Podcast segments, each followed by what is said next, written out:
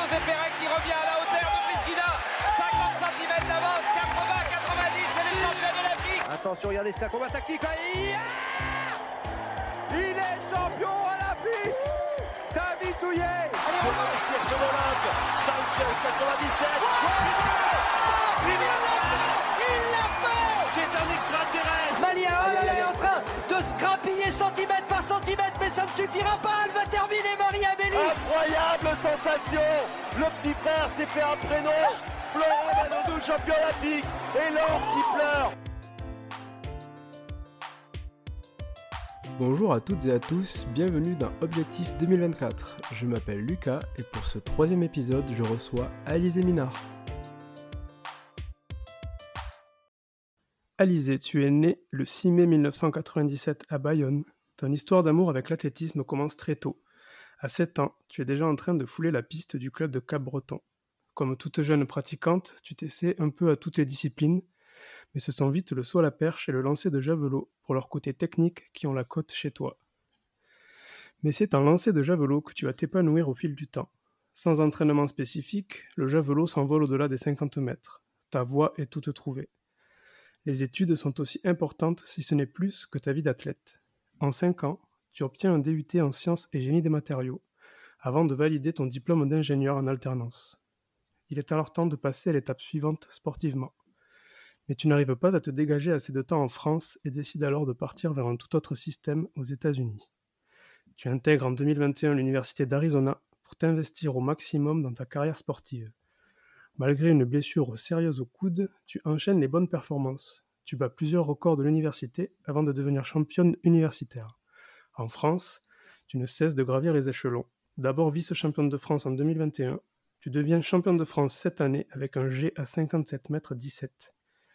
Médaillé de bronze aux Jeux méditerranéens, tu décroches ta sélection pour les championnats d'Europe. Si ta performance n'est pas à la hauteur de tes attentes, c'est avant tout de l'expérience que tu étais venu chercher. Une expérience en grand championnat avant de connaître, on l'espère, la plus grande épreuve possible pour un athlète, les Jeux olympiques à Paris en 2024. Bonjour Alizé, comment vas-tu? Bonjour Lucas, bah, écoute, ça va très bien, ça va très très bien. Je commence du coup toujours par la question, quel est ton premier euh, souvenir de Jeux olympiques?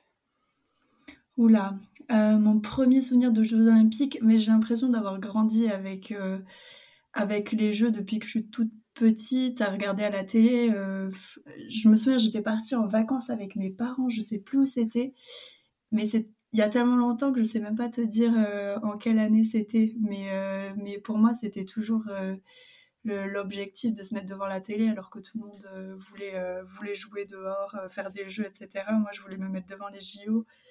Et ouais, depuis aussi petite que je me souviens, ouais, vraiment.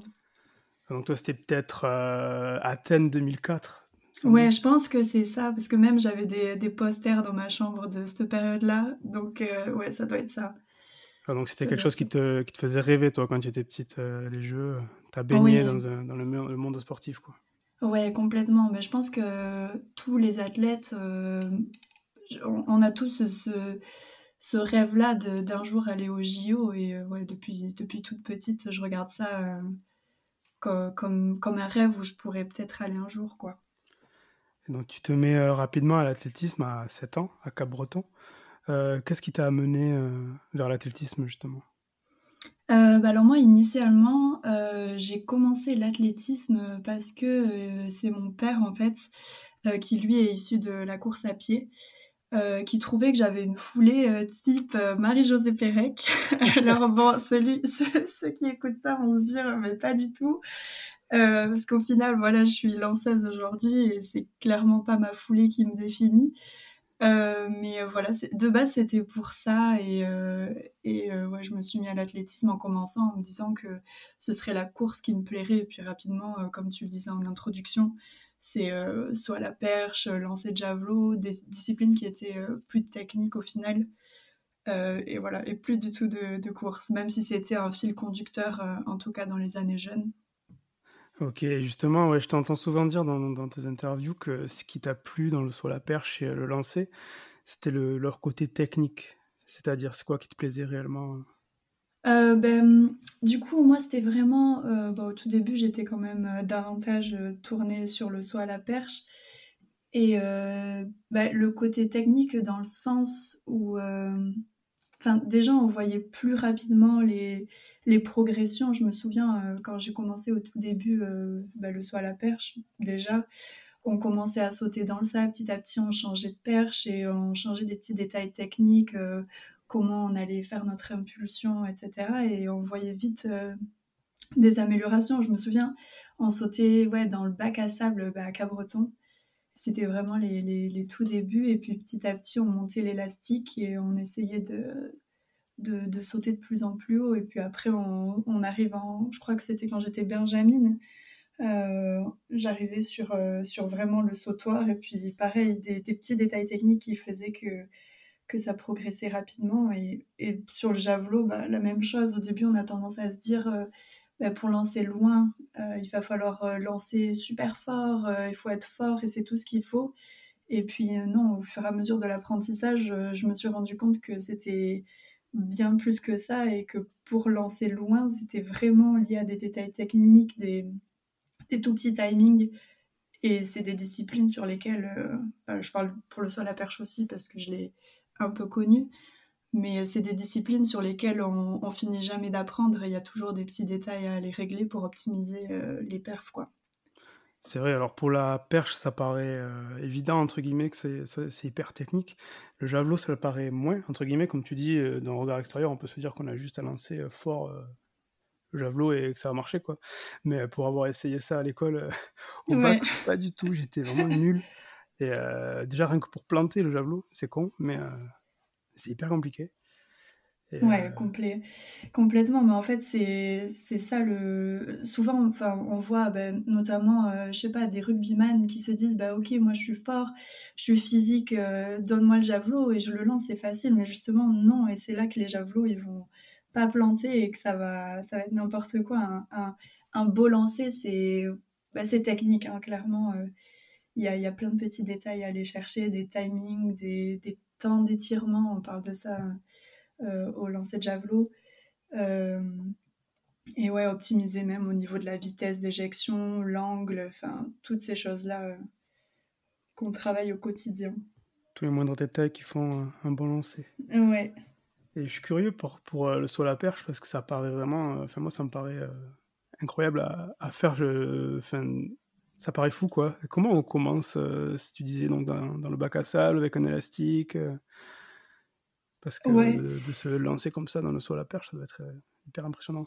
Ben, au final, ouais, on me, pose, on me posait souvent cette question. En fait, au tout début, il n'y a pas du tout cette notion d'avoir peur parce qu'on y va vraiment très progressivement. en tout cas, quand on commence en jeune, et c'était mon cas, au tout début, par exemple, nous, ben, à l'école d'athlétisme de Cabreton, on commençait en, sautant dans le sable, comme je disais tout à l'heure, où on avait par exemple un tapis euh, qu'on plaçait un peu haut, euh, qu'on plaçait dans le sable, et le but c'était d'aller euh, d'aller sauter en traversant hein, le, tapis. On se disait qu'on traversait la rivière. après, il y avait tout un aspect un peu gymnique où on s'habituait à avoir la tête en, bas, ce genre de choses. Mais au début, en fait, on, commence avec des petites perches, avec ce qu'on dit, on a un petit levier et du coup, il n'y a, y a, aucun risque, il n'y a pas forcément de flexion de perche au début. On, plante un bâton en fait et on vient s'appuyer dessus pour, euh, pour passer un obstacle. Et petit à petit, on vient prendre du levier, donc on rajoute euh, euh, cette différence entre. comment dire en gros, oui, on vient prendre du levier. Je sais pas si c'est clair le levier. Enfin, si, tu rajoutes, plus tu rajoutes de la longueur, plus tu as de de force de pas de catapultage mais bref. Oui c'est ça. Ouais en gros euh, oui on vient se hisser le plus haut, possible, euh, de la perche mais du coup plus on monte euh, plus il faut avoir de la vitesse plus il faut engager dans le saut et ça ça se fait vraiment petit à petit quand j'étais bah, du coup on va reparler de quand j'étais en jeune à Cabreton notamment. Je pense que les perches que je prenais elles faisaient 4 mètres de long maximum et puis, je prenais, je prenais même pas tout le levier sur la perche. Euh, et puis, je suis arrivée au maximum avec des perches qui faisaient 4,45 m de long.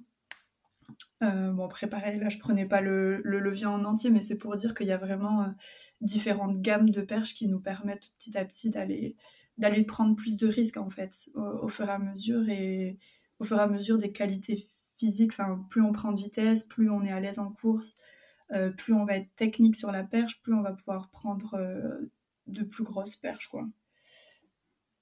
Yes, et du coup, tu donc as commencé un petit peu plus par la perche, et ensuite tu t'es redirigé vers le javelot. Pourquoi ce changement et quand est-ce qu'il est intervenu?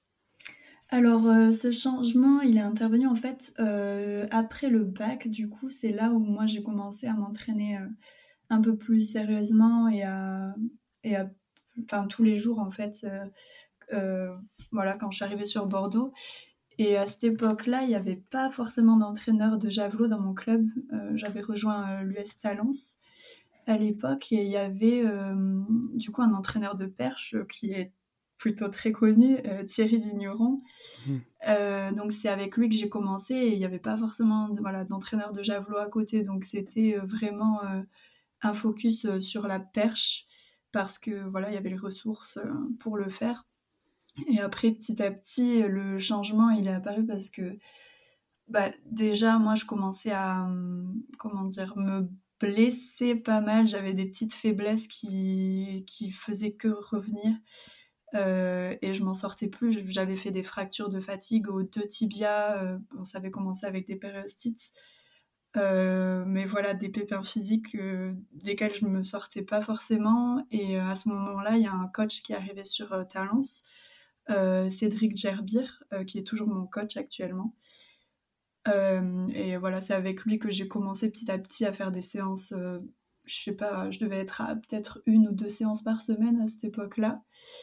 Et le reste, c'était que de la perche. Et puis, euh, petit à petit, on, m'a un peu encouragée, en fait, de, l'extérieur. Euh, je me souviens, euh, Jack Danay, qui est aussi un coach de javelot au, pôle à, Strasbourg, qui me disait que j'avais vraiment du potentiel au lancer de javelot et que ça valait le coup de, tenter quelque chose là-dessus. Et moi, au début, j'étais plutôt réticente parce que ben, j'adorais le saut à la perche et c'était vraiment mon épreuve de cœur. Euh, mais voilà, petit à petit, j'ai vraiment découvert ce que c'était le lancer de javelot, qu'au final, je pratiquais tellement peu que je savais pas où ça pouvait me mener.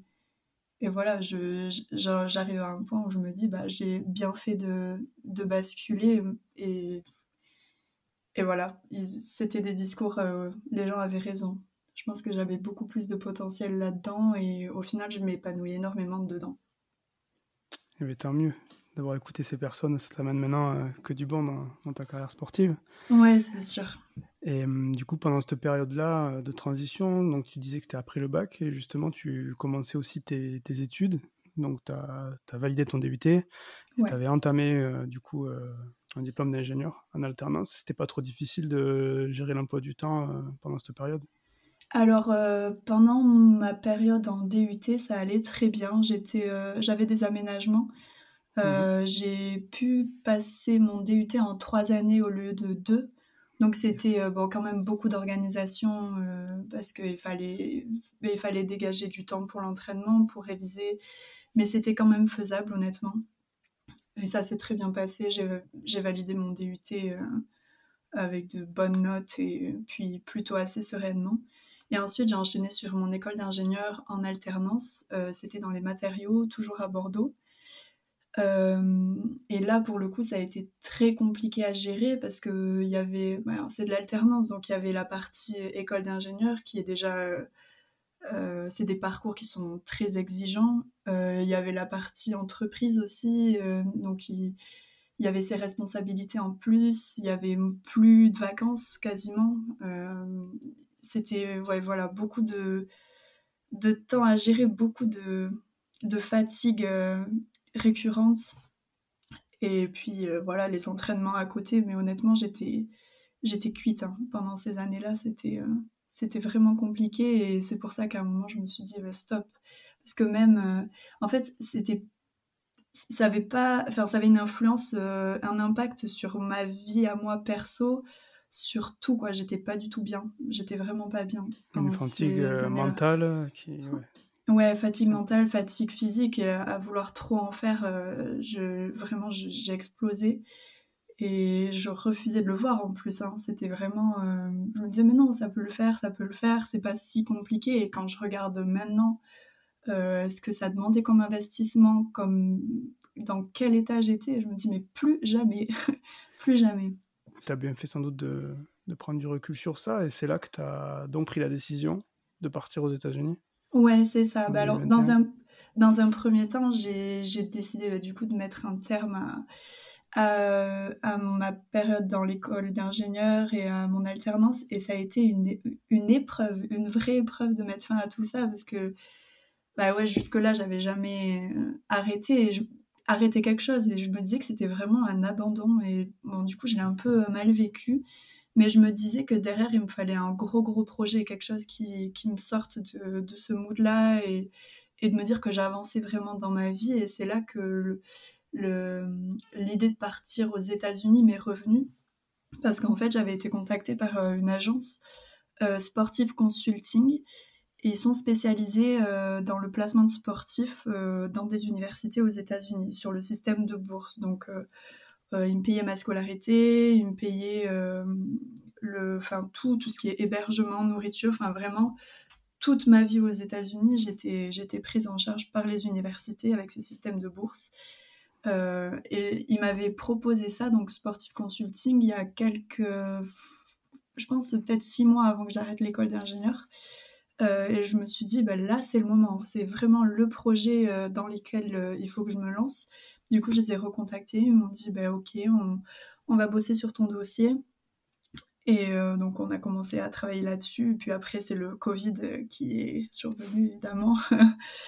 Euh, donc, ça a été, euh, bah, jusque-là, comme tout le monde, hein, essayer de, de, gérer au mieux le temps. Mais pour moi, c'était c'était préparer ce départ aux États-Unis. Il y avait énormément d'administratifs. Enfin bref, je passe les détails. Mais, euh, et puis beaucoup d'entraînement aussi au final, parce que mon coach, euh, du coup Cédric, il m'avait donné, mais euh, il, m'avait géré des entraînements pour que je puisse les faire à la maison. C'était juste super. Je pense que j'ai beaucoup progressé moi pendant cette période-là. Je pouvais m'entraîner deux fois par jour. Bah, forcément, on avait le temps. Hein. c'était ouais, c'était du spécifique un peu que tu faisais à la maison? Ouais, c'était, euh, bah, il y avait tout, hein. Il y avait du renforcement, je pouvais lancer parce que j'avais de, de quoi lancer à côté de chez moi. Euh, je pouvais faire un peu de, de muscu. Bon, après, c'était du léger parce que j'avais pas beaucoup de charge, etc. Mmh mais, euh, mais du coup, j'avais tout le matériel que bah, du coup Cédric m'avait prêté et quelques, quelques trucs aussi chez moi. Et euh, voilà, ça a permis de vraiment bien s'entraîner. J'étais en stage, quoi, en stage intensif d'entraînement euh, pendant toute cette première période de confinement. Ouais, c'était une période particulière pour euh, pas mal de monde, et notamment les athlètes, parce qu'on leur coupe de leur quotidien en extérieur. Ça devait être particulier. Ouais, c'est clair. Et, du coup, toi, donc, tu arrives à l'université d'Arizona. Et pourquoi celle-ci plutôt qu'une autre? Je crois que je t'ai entendu dire que c'était une raison de, de coach, beaucoup. Oui, c'est ça. En fait, bah, je m'étais renseignée, j'avais demandé à des athlètes américains notamment, des... j'avais demandé des conseils sur euh, les coachs qui étaient, qui étaient bons aux États-Unis parce que c'est vrai qu'on a une image, euh, enfin en tout cas moi j'avais une image assez négative des lanceurs de javelot en général aux États-Unis. Ils sont, à l'époque en tout cas, ils n'étaient pas forcément dans le top mondial. Euh, dans les classements, c'était pas les, les, pays phares, on regardait plus les Allemands ou des pays d'Europe. Donc euh, j'ai vraiment mis un accent particulier à essayer de trouver euh, un, coach qui soit, qui soit bon. quoi. Donc euh, Arizona, il m'avait été conseillé, Arizona State. Hmm. voilà, et, et j'ai bien fait. Hein. Franchement, c'était un très très bon choix. Et euh, du coup, est-ce que tu peux nous en dire un peu plus sur le système américain? Je t'ai entendu dire une fois que c'était un, système qui était plus rapide, entre guillemets, sur l'apprentissage que le système français, alors avec chacun leurs avantages et leurs inconvénients, mais est-ce que tu peux nous dire un peu comment ça fonctionne là-bas? Alors là-bas, euh, c'est vraiment, on intègre euh, une équipe, donc l'équipe de l'université, et on a vraiment une espèce de contrat avec l'équipe, c'est que tout le monde doit être là tous les jours à l'entraînement. On a des horaires particuliers, il faut être là. Et on est vraiment euh, traité comme euh, des athlètes pros, en fait. Et c'est ça la grosse, grosse différence euh, avec la France, c'est qu'on a vraiment ce sentiment-là d'appartenir à une équipe, d'avoir un, un, vrai devoir envers eux. Et, et, tout le monde est super investi et pour le coup, ça, ça booste beaucoup. Et après, il y a tout le système médical qui est autour, qui, bah, qui est super. Quoi. Il y a un petit, une petite douleur, il y a les kinés qui sont là pour le gérer dès le début. Ça n'a pas le temps de, s'aggraver, c'est vraiment pris en charge. Euh, du coup, voilà, sur la partie, euh, sur la partie organisation un peu générale, et puis après, bah, forcément, il y a tout ce qui est court. Euh, et là, par rapport à la France, c'est, quoi? On avait, je pense que j'étais à moins de, ou autour de 10 heures de cours par semaine, donc rien par rapport à la France, rien du tout. Et ça, ça laisse du temps pour se reposer entre les entraînements, être vraiment là pleinement pendant les entraînements et ouais, c'est une grosse, grosse différence. Et tout est sur le campus, une distance à pied, euh, donc euh, pas, de, pas de temps les transports, rien du tout. Tout est fait pour que les athlètes euh, performent. Et, justement, aux États-Unis, il y a une grosse pause hivernale où il n'y a pas de compétition. Ouais. Et toi, est-ce que ça te permet de travailler différemment, peut-être plus axé sur des choses que tu ne peux pas travailler pendant la période de compète? C'est une, période importante pour toi? Oui, alors moi, c'était une vraie découverte de ne pas avoir de saison hivernale. Euh, c'est vraiment juste parce qu'aux États-Unis, ça n'existe pas. Il n'y a, pas de, a pas de compétition euh, pour le lancer de javelot. Et ça permet de travailler vraiment euh, bah, techniquement, en enfin, sur le, travail physique aussi, et se préparer sans se dire qu'on a des échéances. et c'est vrai que ça, c'est euh, c'est top. Enfin, moi, j'ai vraiment adoré, même si euh, du coup la préparation avant l'été, elle était très très longue et il y a plein de fois, je me disais ah mais je rêverais d'avoir une compète pour voir où j'en suis, etc. Mais pour le coup, euh, dès qu'on fait notre entrée sur un stade au mois de mars, avril ou mai, enfin moi c'était mon cas après ma blessure. mais c'est juste incroyable de retrouver la piste, quoi, parce qu'on se dit ça fait un an qu'on n'y a pas été et on va tout donner. Enfin, moi, je sais que ça me transcendait vraiment d'avoir euh, euh, ce, temps-là qui était si long. Ça créait limite des frustrations, mais pour le coup, euh, dès le retour sur les stades, c'était incroyable. c'est un temps bénéfique pour, pour l'entraînement, la préparation physique, tout ça. Ouais, ouais, c'est, c'est, voilà, on a le temps de travailler. Moi, j'avais vraiment ce sentiment-là. En tout cas, je comparais à, à comment ça se passait quand j'étais encore en France et je me disais toujours que les compètes arrivaient trop tôt et que je me sentais pas forcément prête. Et bon, après, petit à petit dans la saison, euh, ça, ça venait, quoi. Mais les premières compétitions, c'est vrai que c'était toujours assez compliqué. C'est vrai que c'est deux fonctionnements complètement différents, mais euh, les, ouais, les États-Unis, dans tous les sports, ils ont une grosse pause, euh, alors hivernale en tout cas, ils ont une grosse pause off à la fin des, des saisons, et c'est particulier pour nous Français, mais bon, c'est une autre façon de voir la préparation en tout cas. ouais. Vas-y, vas-y, si tu veux. Euh, non, je, c'est, vrai qu'ils ont euh, une toute autre organisation par rapport à. Enfin, c'est sur tous les sports. Euh, après, pour le javelot, c'est vrai que c'est quand même particulier parce que bah, nous, notamment, on voyait les autres. quand je dis nous, c'est les lanceurs de javelot de mon groupe. Mhm. on voyait les autres lanceurs du groupe, donc lanceurs de disques, lanceurs de poids et même marteau, parce qu'ils ont du marteau en salle c'est un peu différent, mais eux, ils avaient une saison hivernale et tous les autres avaient une saison hivernale. On était vraiment les seuls, les seuls, les seuls. Du coup, euh, un peu particulier, mais, euh, mais positif en tout cas pour moi. Et positif comme ton passage aux États-Unis d'ailleurs, qui te réussissent plutôt bien. Sportivement, tu, tu es devenu champion universitaire là-bas. Tu, tu, as gagné, euh, c'est la PAC 12, donc la PAC 12, si je dis pas de bêtises, c'est ça, c'était bien la PAC 12 Ouais, j'ai ouais, j'ai gagné le, les conférences. Euh, donc en fait, c'est, c'est ouais, on était combien? Je crois 12 universités euh, à vérifier, mais je crois que c'est à peu près ça. Et c'est une conférence en fait euh, qui est plutôt très performante. C'est une des meilleures conférences des États-Unis. où il y a des grosses universités de plutôt de l'Ouest américain du coup. Euh, et après, j'ai fini deuxième au NCAA. Là, c'est vraiment les nationaux. National, ouais. Ouais. Ouais, donc la Pac-12, pour résumer un petit peu, en gros, c'est le plus haut niveau universitaire américain qui est divisé en plusieurs conférences et la Pac-12 est une de ces conférences-là et c'est une des plus relevées. Ouais, exactement. C'est ça. Et en termes du coup d'ambiance, d'avoir gagné euh, en représentant l'université, ça devait être quelque chose d'incroyable à vivre, non? Mais vraiment incroyable. Mais cette année, cette année-là, franchement, ma saison, c'était tellement, tout était tellement inattendu en fait, parce que je m'étais, je m'étais blessée, comme tu le disais tout à l'heure, je me suis faite une une déchirure partielle euh, du ligament ulnaire dans le coude. Et c'est vraiment une blessure qui m'a mise sur le côté pendant un moment. après, ça a été super bien traité et je, je suis super reconnaissante pour ça, euh, puisque du coup, maintenant, j'ai plus aucune douleur. Mais pour le coup, ça m'a mise sur le côté pendant 4 mois, je crois. Euh, et ma saison, le retour, ça a été. Euh, bah, je savais vraiment pas ce que, ce que j'allais pouvoir faire. Et donc gagner ce titre-là, euh, c'était une première euh, dans l'université. On était deux, les deux lanceurs euh, en garçon et en fille à, remporter le titre. Et ouais, c'était c'était juste incroyable. On était à Los Angeles. En plus. Ouais. Et juste de voir la fierté de, bah, de l'université, parce que pour le coup, il y a un titre comme ça qui survient, c'est partout. Tout le monde te félicite.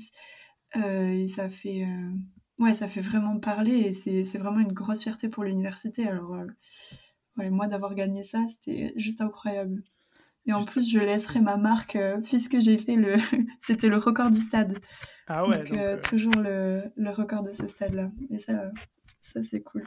Petite, petite fierté quand même. Oui, c'est clair. et tu parlais beaucoup de, de ferveur aux États-Unis et de cette appartenance à, à un groupe. Euh, du coup, en, France, et surtout pour euh, un sport individuel, comme ça, c'est pas toujours difficile de, se motiver quand on est un petit peu seul face à soi-même. Oui, c'est vrai que c'est toujours plus compliqué. En tout cas, moi, ça m'a transcendé d'avoir euh, une équipe vraiment.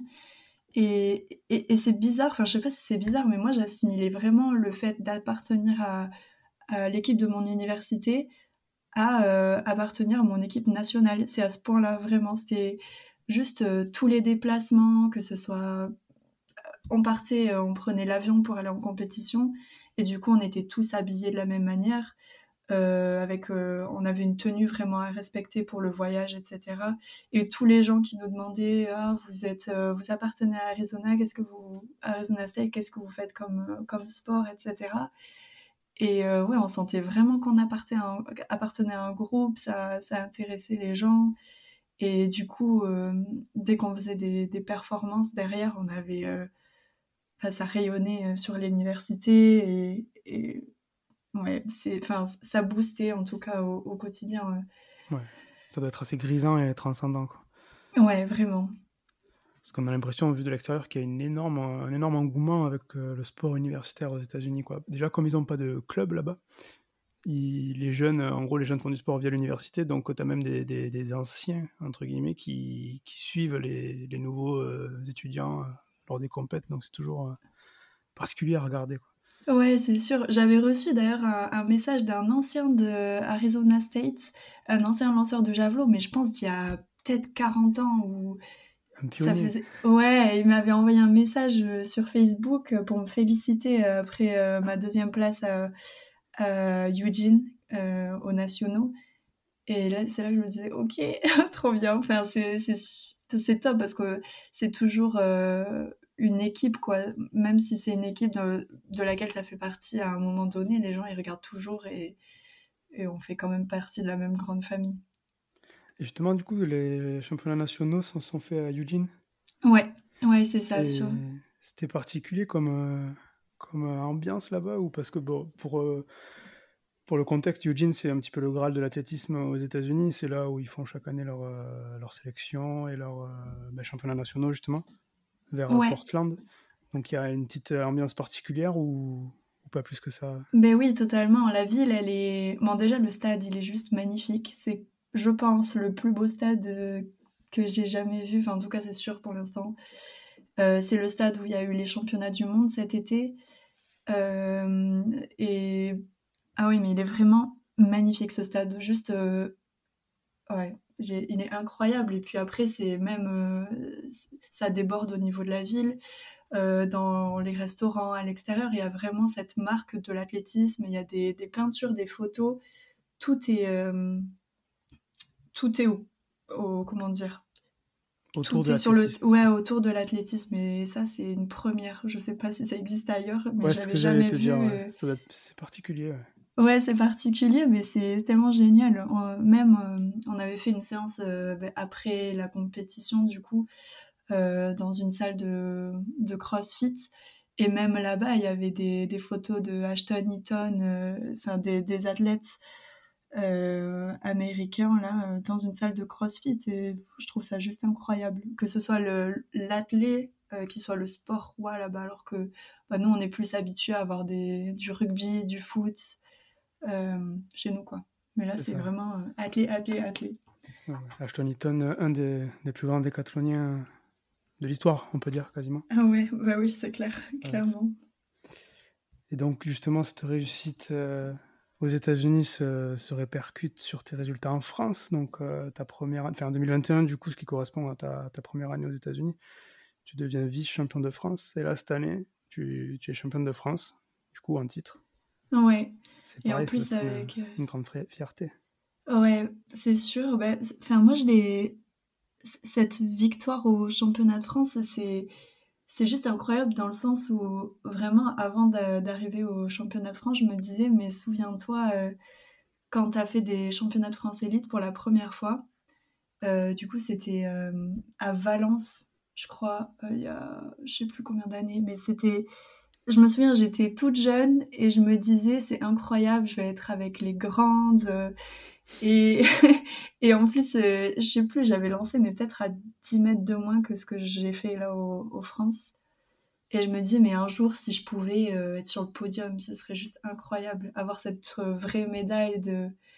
Pas juste d'un championnat de France jeune. Enfin, c'était déjà génial, un championnat de France jeune, mais vraiment se dire que pour un championnat de France élite qui représente vraiment les meilleurs Français, sur ça, gagner, c'était ouais, juste incroyable. Je le, je le faisais vraiment. euh, je, enfin, je comparais vraiment cette compète-là à la première que j'avais faite euh, aux élites. Et euh, je me dis, euh, tout le chemin parcouru, c'est juste incroyable. Bon, il y en a encore du chemin, mais c'est c'est déjà incroyable. Et justement, juste après, du chemin, tu en as fait, puisque tu, tu as la médaille de bronze aux Jeux méditerranéens avec l'équipe de France. oui. Ta première sélection, c'est ça? Ouais, c'est sa première sé- sélection. Donc, euh, ça aussi, euh, première sélection, c'est un rêve que j'ai, mais depuis tellement longtemps. Et, et souvent, je suis passée à côté euh, pour pas grand-chose. Enfin, en tout cas, moi, j'ai l'impression que c'était pas grand-chose, quelques centimètres, un mètre, euh, ou euh, une place trop loin par rapport aux autres françaises. Et c'était le cas même sur euh, des matchs, etc. Euh, on- a des compétitions qui sont pas forcément des championnats où on peut se qualifier. euh, pour affronter d'autres pays, souvent c'est l'Italie, euh, l'Espagne, Mhm. etc., pour se confronter à, à l'international. Et du coup, ouais, même ça, j'avais, j'avais jamais eu euh, l'occasion d'y participer, j'ai jamais été qualifiée. Et donc la première sélection, ça finit par arriver, et le fait de se dire, ah, je vais porter les couleurs de la France, c'est, c'est juste euh, génial. Et en plus, euh, les Jeux méditerranéens, c'était le, le format de jeu, en fait, il est, il est juste génial parce qu'on on partageait le village olympique avec toutes les autres nations. Euh, Il y avait plein d'autres sports et on pouvait aller voir les autres sports après la compétition. Et euh, ouais, franchement, sur, sur ça, c'était incroyable. Et puis ramener une médaille, Et en plus, la base. sur le dernier lancé en plus. Ouais, sur le dernier lancé, c'était vraiment un concours euh, compliqué pour moi. Et ouais, j'arrivais pas à, me, à me canaliser pour euh, mettre la bonne énergie dans le lancer. J'étais, j'étais motivée, hein, vraiment. Mais euh, alors, euh, pour mettre tout ce qu'il faut dans le jet, j'étais trop crispée en fait. Je voulais trop, trop en mettre. Et ouais, c'est vrai que faire ça sur un dernier lancer, et mais en plus, je savais pas. hein. Je regarde, il y a une vidéo que, que j'avais récupérée du concours. Et on voit, je lance, euh, ça s'affiche euh, à l'écran euh, que je passe troisième. Mais alors moi, euh, je, je me dis, oh non, c'est pas encore ça. Et au final, les, le groupe français là, qui était là me disait, mais c'est bon, t'es troisième. Ah ouais, c'était vraiment de trop, trop bonnes émotions. Ça valide un peu la, la sélection et ça enlève un poids, quoi, surtout. Ouais, c'est clair. Ben, je, je savais que, que, que, avant la compétition, en tout cas sur le papier, j'avais de quoi faire une médaille, mais le faire le jour J, c'est une autre histoire et avec tout, toutes les émotions. voilà, c'est des choses qui, qui, sont différentes à gérer. Et puis la, la taille du stade, parce que à Oran, du coup, en Algérie, ils, mmh avaient fait un, stade qui était tout neuf, qui, qui est fait aussi pour le foot. surtout pour le foot, je dirais, je crois qu'ils ont un championnat qu'ils doivent accueillir et qui fait qu'ils ont construit un gros stade mais c'était impressionnant vraiment. Le, le monde et ça change l'approche de la compétition et quand on est habitué à être dans des plus petits stades c'est vrai que là c'est c'était autre chose et c'était bon, c'était incroyable. Et en termes de, de beaux stades et d'ambiance derrière championnat d'Europe. Oui c'est clair. Ah ouais là c'était c'était encore euh, des lancers euh, les Allemands ça devait être euh, une belle ambiance. Ouais c'était c'était vraiment génial l'ambiance qu'il y avait dans ce stade, en fait, c'était voilà des, grands connaisseurs. Euh, si je compare par exemple à l'Algérie, où eux, du coup, c'est des connaisseurs du foot et ils supportaient dans le stade comme le foot. Donc c'était des, sifflements de tous les côtés, c'était vraiment différent. Mais euh, pour le coup, euh, là, à Munich, c'était, j'avais les frissons à chaque fois que je rentrais dans le stade. Il y avait un, un athlète allemand qui courait ou qui lançait, mais il y avait le stade qui se soulevait. Enfin, vraiment, c'était, c'était incroyable. Ils ont été. Euh, ouais, c'était royal, l'ambiance qu'il y avait dans ce stade. Et pour toi, c'était un concours un petit peu euh, compliqué, mais euh, tu en retiens que du positif en disant que ça te fait de l'expérience engrangée en, grand championnat? Oui, c'est ça. Ben, c'est vrai que ça ça, laisse quand même, euh, ça a laissé un, goût amer ce, concours parce que j'ai pas réussi à me, à mettre en place les choses qu'il fallait pour lancer juste à mon niveau. Et à chaque fois que je lançais, je me disais, mais c'est bon, enfin, je sens en fait, j'étais confiante. Je, je, me disais, mais ça va passer, c'est à un détail près que ça se joue et je sais ce qu'il faut faire. Et à chaque fois, je ressortais de mon jet, j'étais là, ah, mais non, toujours pas. Et c'était vraiment dur à, à gérer de ce côté-là. J'arrivais pas à trouver le petit détail qui ferait que, que j'allais lancer euh, comme, comme je sais lancer et même mieux. Parce que vraiment, je me sentais mais, mais super bien. Et puis à l'échauffement, euh, il y avait tellement d'énergie à mettre dans ce, dans ce javelot. Mais ouais, pas trouvé, euh, j'ai pas trouvé le, le, petit détail qui allait faire la diff. Et pour le coup, je passe à côté. C'est dur parce qu'on on se dit, on a trois lancers pour, pour montrer ce qu'on vaut et ça passe tellement vite. Euh, ouais, moi c'est, ouais, ça a été super compliqué, mais bon, pour le coup, c'est, c'est une expérience qu'il fallait vivre et ça arrive à plein d'athlètes sur des, des premières expériences en grand championnat. Mais euh, ouais, c'est, voilà, c'est, juste de l'expérience, euh, c'est sûr, même si c'était un peu, un peu dur. Ouais. Mais, cette année, cette année 2022, comment tu, tu l'as vécu là maintenant avec un peu de recul peut-être? Parce que entre le titre de champion de France, la première sélection et une première médaille internationale, les championnats d'Europe, ça fait beaucoup de choses à, oui, emmagasiner. C'est sûr, mais en fait c'est allé tellement vite, j'ai l'impression que... Enfin là j'en reparle, j'en ai reparlé dernièrement avec euh, la famille ou des amis et je me dis j'ai même pas l'impression que c'était ma saison. C'est passé, il y a eu tellement de choses, tellement de au final d'objectifs atteints, euh, le titre, euh, une médaille, une première sélection, euh, les championnats d'Europe, c'est quand même la grosse sélection que je visais. Donc, ouais, c'est. J'essaie d'analyser cette saison encore, hein, pour le coup, mais bah, c'est super positif, c'est sûr, il y a vraiment énormément de, de belles choses. Et après, par contre, ma saison a été mais beaucoup trop longue. C'est passé très vite, mais elle a été beaucoup trop longue. les deux à la fois, euh, c'était euh, ouais, beaucoup, euh, je pense, nerveusement et d'être présente et comment dire, d'avoir l'énergie jusqu'au bout, quoi. Parce que c'est prenant à l'air de rien, justement, de vivre toutes ces émotions et se dire, allez, encore une, encore une, encore une. C'est juste incroyable, mais c'est vrai que il faut, faut tenir. Et, et c'est là que je me rends compte, parce que moi avant je voyais euh, à la télé pour le coup les autres athlètes, je me disais mais ils arrivent, ils, disent qu'ils sont cramés et je me disais mais comment c'est possible? C'est un grand championnat. Euh, Enfin, tu. Ouais, enfin, je le comprenais pas. Oui, c'est ça. Faut, faut y aller, quoi. Mais, euh, mais bon, pour le coup, là, j'ai bien compris. j'ai bien compris et ça va changer juste ma gestion de comment gérer une saison. Et, et voilà, bah, c'était vraiment une expérience, euh, voilà, pas que sur le championnat, mais aussi sur euh, la gestion de saison. Et ça, ça m'a appris beaucoup, ça, c'est sûr. Et donc, avant qu'on passe à des questions un petit peu euh, hors sport, aujourd'hui, quel est ton plus beau souvenir de ta carrière sportive? Euh, Honnêtement, je. Ok, je, je crois que c'est euh, mon. quand je finis deuxième au championnat universitaire.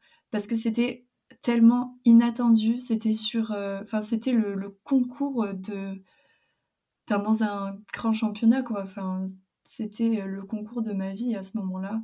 Et euh, j'ai placé le gros jet au moment où il fallait. Je bats mon record dans un stade incroyable. Euh, je me souviens euh, à quel point mon coach était fier aussi à ce moment-là. Il était trop content. Moi, je sautais partout. En plus, j'avais une, une, copine qui était sur la piste, Yorinda Van Kilken, une, qui qui pour ceux qui, connaissent, euh, s'y connaissent un peu en lancer disque et en lancer de poids, euh, elle a fait des, performances incroyables au niveau euh, mondial. mais bref, elle était sur la piste pour son concours et on s'est sauté dans les bras. Enfin, c'était un partage d'émotions. J'entendais mon équipe qui criait dans la tribune. C'était juste l'atmosphère. ouais. C'était à Eugene, du coup, ça. Ouais, à Eugene, ouais. Incroyable souvenir. Et donc là, on va sortir un petit peu du cadre sportif. Quel type d'élève étais-tu, Alizé euh, Jusque, en vrai, de manière générale, j'ai toujours été euh, très studieuse, appliquée, euh, un peu l'élève, euh, l'élève modèle, je dirais, hein, honnêtement. Après, ça, jusqu'au, au moins tout le collège. Après, au lycée, peut-être un petit peu moins. Mais ouais, au moins primaire, collège, tout ça. Ah, au lycée, il commence à y avoir un, premier gap selon la seconde que tu choisis. Ouais, c'est ça. Bah après, ouais, je suis partie en, en seconde euh, générale après, mais c'était ouais, juste que j'ai commencé à lâcher prise davantage et à être. Parce qu'avant, j'étais là, si j'ai pas 20 sur 20, c'est pas suffisant. J'étais vraiment très, très, très exigeante. Mais ouais, t'étais perfectionniste, quoi. Ah oui, oui. vraiment. Mais à un moment, il faut savoir lâcher du lest parce que c'est plus les mêmes exigences non plus en, en lycée ou après. Quoi. Il faut, faut viser à l'essentiel. Et, et enfin, on peut pas faire du 100% sur ces classes-là, je pense. Et à petite, tu rêvais de faire quoi? Euh, alors petite, je rêvais de faire euh, ingénieur.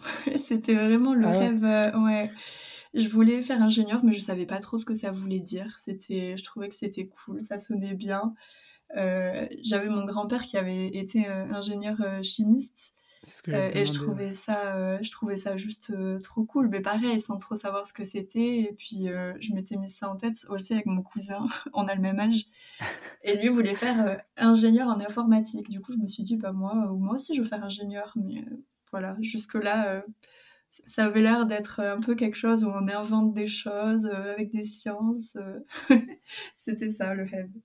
Et du coup, tu, tu l'as laissé tomber un petit peu ce rêve ou tu, tu vas reprendre tes études pour le valider, euh, ce diplôme d'ingénieur plus tard? Bah Alors non, j'ai vraiment changé de cap pour le coup et je suis revenue sur un, petit rêve que j'avais encore plus petite, de devenir maîtresse, prof des écoles. ouais. Euh, du coup, euh, ça a été ouais, un changement de cap, un changement de cap euh, complet, mais aussi avec les, bah, le test de, du coup de l'alternance école d'ingénieur, etc. En soi, le, le métier en lui-même et le contenu, c'est, ça me plaisait, mais tout le stress qu'il y a autour et enfin moi je pense le, le temps à administrer aussi pour le métier, c'était juste pas ce que je me voyais faire toute ma vie.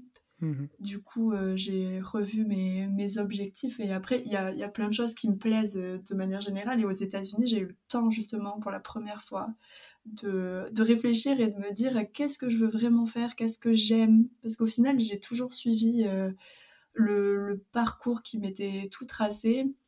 J'ai fait mon bac scientifique. après, j'ai enchaîné sur mon DUT dans les matériaux. Et je me suis dit, bah, la logique, c'est que je continue en école d'ingénieur. Mais au final, j'ai jamais vraiment pris le temps de me dire qu'est-ce que j'aime, qu'est-ce, que, qu'est-ce qui me passionne et qu'est-ce qui m'intéresse. Et euh, ça, c'est aussi un grand avantage qu'il y a sur les, formations aux États-Unis, c'est qu'il y a plein de matières, de cours qu'on a qui sont tellement euh, généraux et pas que sur le domaine qu'on étudie. Par exemple, moi, j'avais des cours euh, bah, sur l'éducation notamment, ou sur la psychologie, euh, ou le leadership, euh, même des cours sur l'ar- l'architecture. C'était vraiment très très large et il y avait des, des sujets vraiment différents. Et pour le coup, bah, c'est là que je me suis dit, euh, pourquoi pas l'éducation? Parce que, ouais, c'est hyper intéressant. Il y a plein de choses. c'est des métiers, on n'imagine pas en fait tout ce qu'il y a derrière. Euh, mais c'est passionnant. Là, moi, je commence à me à vraiment passionner pour ça, à lire plein de livres là-dessus. Et ouais, c'est tout nouveau, mais, euh, mais ça me passionne en tout cas. Donc là, je suis en master euh, MEF, du coup, pour faire prof des écoles. En D'accord. master 1. Tu es revenu en France, donc, à. Bordeaux. Ouais, c'est ça. Tu es en train, du coup, de faire ce master-là. Ouais. Donc là, ça va, l'emploi du temps se gère mieux que quand tu étais en alternance. Ouais, bah là, je suis toujours en train de d'essayer de reprendre mes marques parce que oui, c'est clairement mieux que ce que j'avais en école d'ingénieur, il n'y a pas photo. Euh, après, j'arrive de deux années où aux États-Unis, c'était quand même light. hein. Donc, c'est quand même. 10 heures par euh, semaine, ça. Ouais, c'était c'était très tranquille. Euh, du coup, là, c'est autre chose. Ouais. Euh, Surtout que c'est un concours pour être prof des écoles, Ouais. donc c'est pas non plus la même exigence. Bien Il faut être meilleur que les autres. Et ouais, bon, là, je suis en train de, encore de prendre mes marques dans le rythme, parce que pareil, euh, tout ce qui est euh, gérer les déplacements entre euh, l'entraînement, les kinés, les cours, bah, il y, a, il y a plus de contraintes Ah, que j'avais t'as pas aux plus, t'as États-Unis. plus de tout sur place, là. Ah oui, non, c'est clair que non. Oui, donc là, tu fais ton master et je trouvais intéressant ce que tu disais tout à l'heure. Enfin, c'est un sujet qui, qui m'intéresse, le fait que, ben, en France, beaucoup, on, on avance, on avance pendant nos études, comme tu dis, ça se fait un petit peu naturellement. Enfin, collège, lycée, le DUT ou le BTS ou médecine ou autre. Et on prend jamais trop de recul, on n'a jamais le temps, en fait, de prendre du recul sur tout ça et de savoir vraiment si c'est ce qui nous plaît et qu'est-ce qu'on aime réellement, en fait. On n'est jamais trop questionné sur ça, je trouve, à l'école. Et, euh, c'était bien que tu soulevais un petit peu ce problème. Ouais, mais surtout, enfin, moi, ce qui m'avait choqué, ben, justement, aux États-Unis, c'est que, par exemple, moi, enfin, je comparais le moment où j'ai euh, arrêté mon école d'ingénieur parce que je me suis dit, je veux faire autre chose. Et nous, dans notre euh, logique, c'est- vraiment quelque chose qui se fait pas d'arrêter et de refaire autre chose. Enfin, ça arrive, mais c'est rare. Alors que là-bas, euh, ouais. c'est c'est juste normal. Il y a, je me souviens, une fille de mon groupe, une lanceuse, euh, elle avait changé cinq fois de bachelor.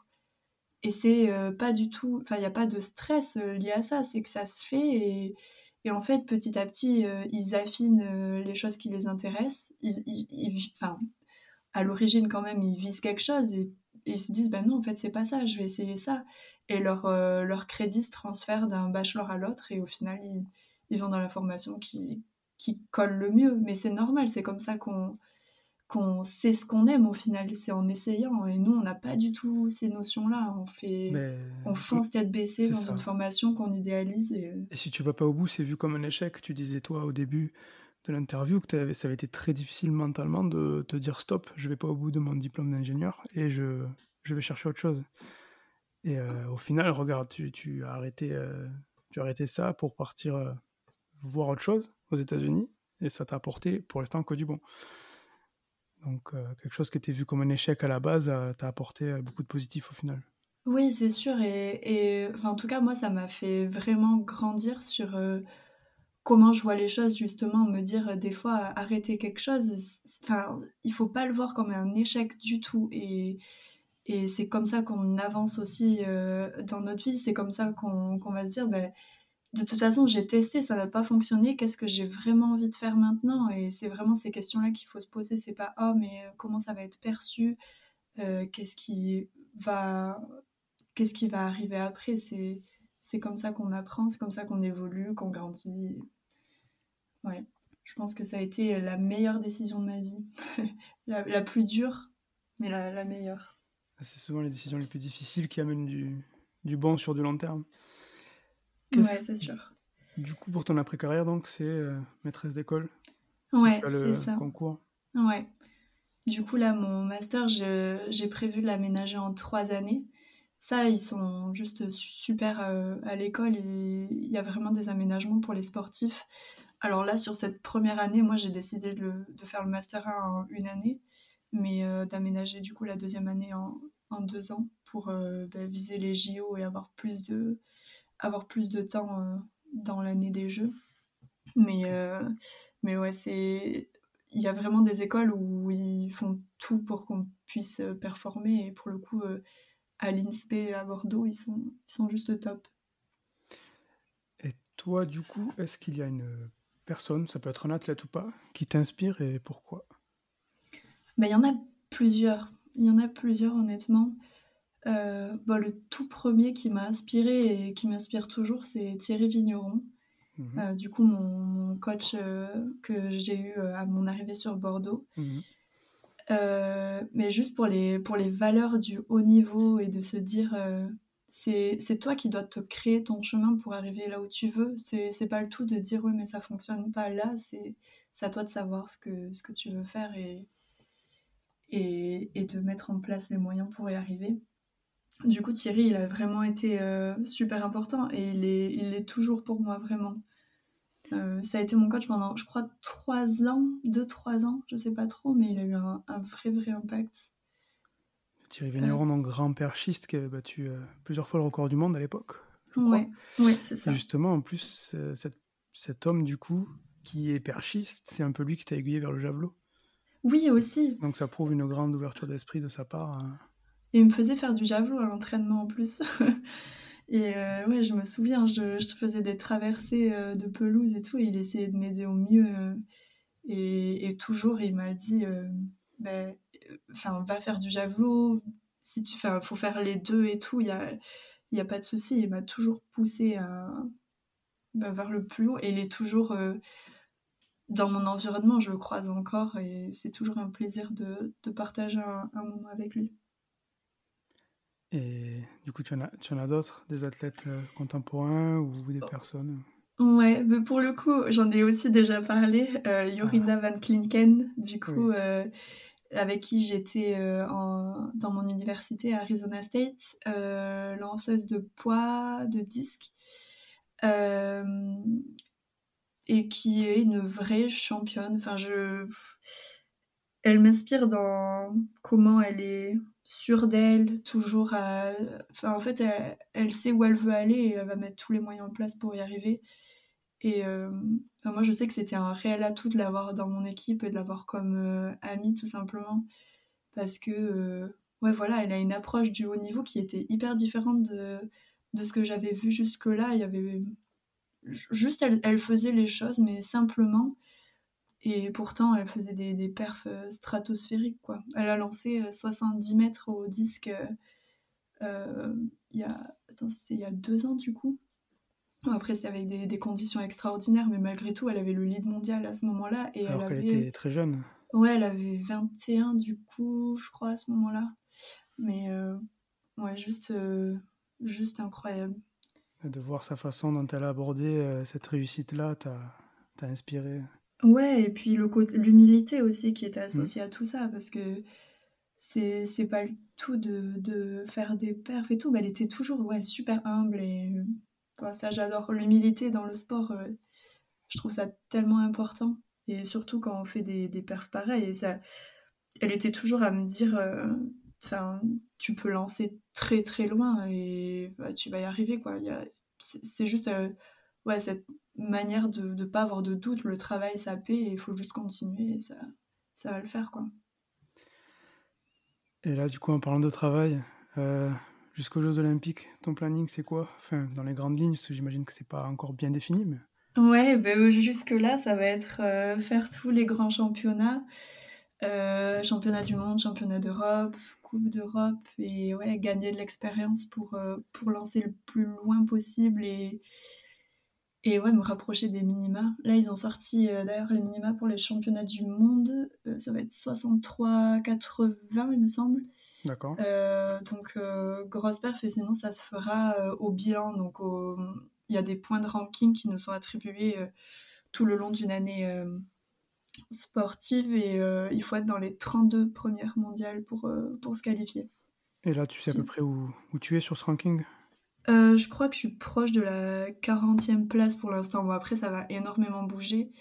Mais en gros, je regardais, il faut être au moins, au moins régulière à 60 mètres. Donc euh, encore du boulot, mais pour 2023. Euh, ouais, ouais, largement. Il, faut, il faut passer cette barre-là. Je... Ouais. ouais. Et du coup, les modalités de sélection pour les, pour les jeux, on en sait un peu plus euh, ben, ça, va être la même chose normalement. Après les minima bon ça va bouger mais c'est ouais je crois que c'est à peu près c'est à peu près la même chose. Minima parce que, enfin, on m'a fait la réflexion, ceux qui ne connaissent pas du tout euh, le milieu sportif, c'est la marque minimum à atteindre pour du coup se qualifier pour une compétition. Voilà, c'est ça. Donc euh, il faut, euh, par exemple, la faire 63 mètres, et... comment tu m'as dit? Pour 63 80, il me semble. Voilà, donc tous les athlètes qui franchissent cette barre avant les mondiaux sont qualifiés pour les mondiaux. Voilà, donc c'est souvent des barres assez élevées, enfin des barres, des mesures assez élevées pour faire un tri et pour pas qu'il y ait non plus 60 athlètes euh, au mondiaux. Donc il y en a souvent la moitié, voire un tiers qui se qualifient via cette, euh, cette mesure-là et le reste, comme tu disais, via le classement, du coup, euh, le ranking, le fameux ranking.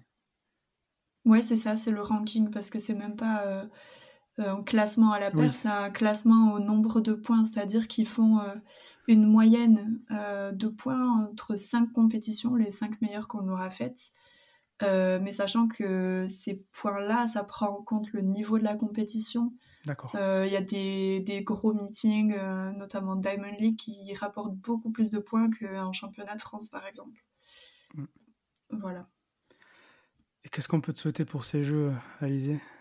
Ah, mais déjà une qualification, ce serait voilà incroyable d'y être devant le public français. Et quand je vois comment c'était à Munich, mais vraiment, oh là là, devant les Français, c'est ah c'est juste, euh, je pense, euh, encore plus le rêve que de faire les JO de manière générale. C'est les JO devant son propre pays. Savoir que toute la famille, euh, les copains, ils peuvent venir, c'est juste ouf. Donc ouais, déjà de me qualifier et puis après, on verra où j'en suis à ce moment-là, mais viser le plus haut, évidemment. Eh ben, on croise les doigts pour toi. Et dernière question, qui aimerais-tu voir dans ce podcast? Alors chaque fois je dis qu'aimerais-tu voir, mais qu'aimerais-tu entendre dans ce podcast? Honnêtement, je pense MJ, Marie-Julie Bonin. Je pense que ce serait un trop trop bon podcast. Avec son énergie en plus. Euh, ouais. Et puis Bordeaux, quoi. C'est bordelaise. Voilà, on arrive au terme du troisième épisode en compagnie d'Alizé Minard, que je remercie de s'être prêté au jeu de l'interview. J'espère que cet épisode vous aura plu. Si c'est le cas, n'hésitez pas à nous mettre une note sur Spotify, ça nous fait toujours plaisir. De la même manière, continuez à commenter les publications sur le compte Instagram d'Histoire de Sport que vous retrouverez dans la description. Et de la même manière pour Cédric et Clémence, vous retrouverez également les différents réseaux d'Alizé, ce qui vous permettra de suivre ces différents exploits. De mon côté, je remercie Nerfalit Prod pour la musique et on se retrouve dans un mois pour le quatrième épisode.